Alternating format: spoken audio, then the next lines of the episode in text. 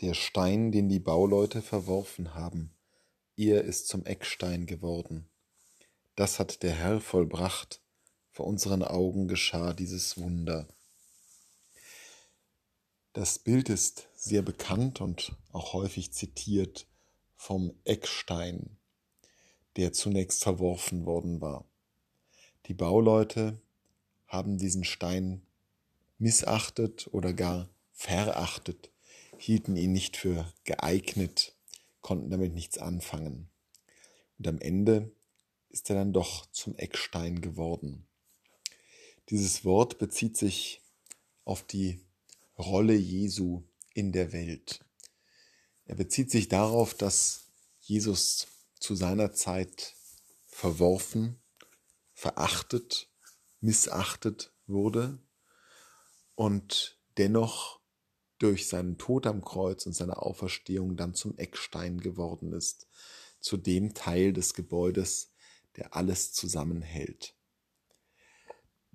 Allerdings bezieht sich dieses Wort ja nicht nur auf das unmittelbare Schicksal des Menschen Jesu, sondern auch auf das Schicksal Gottes in dieser Welt und darauf, wie dieses Schicksal gewendet wird.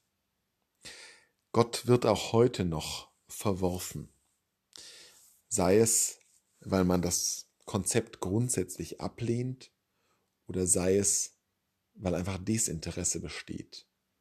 Er wird weggeworfen, wie ein altes Stück aus dem Kleiderschrank, mit dem man nichts anfangen kann. Etwas, das entweder stört oder überflüssig ist. Und doch vertrauen wir darauf, dass dieser Jesus Christus zu dem Eckstein wird, ohne den nichts sein kann. Das Psalmzitat, das hier von Jesus angeführt wird im Markus Evangelium, geht freilich weiter. Der Herr hat dies vollbracht, sagt es.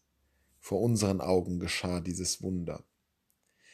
Das heißt, die Umkehrung dieser irdischen Verhältnisse, der irdischen Einschätzung, das ist das Werk Gottes.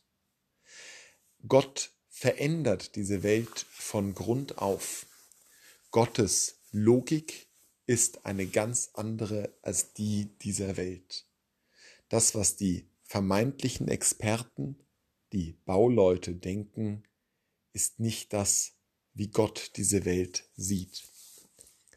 Gottes Logik widerspricht der unseren. Und das muss man sich immer wieder ins Gedächtnis rufen, wenn wir Gott versuchen zu verstehen.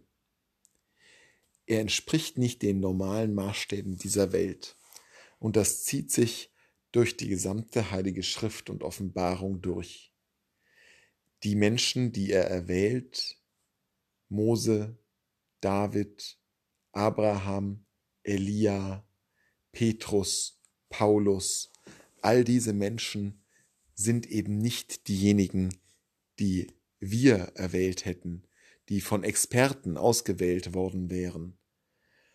Und die Methode, wie Gott in dieser Welt wirkt, durch ein armes, verlorenes Völkchen im vorderen Orient, durch eine Jungfrau, durch die Armen und Gebeutelten in der ganzen Welt, ist so anders als das, wie wir es uns vorstellen würden.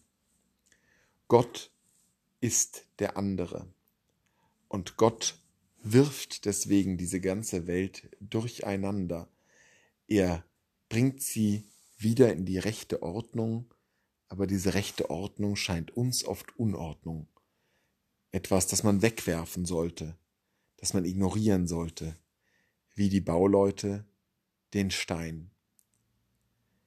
Geben wir der Ordnung Gottes mehr Raum, werden wir fähig, uns zu lösen davon, immer zu meinen, zu wissen, wo es lang geht.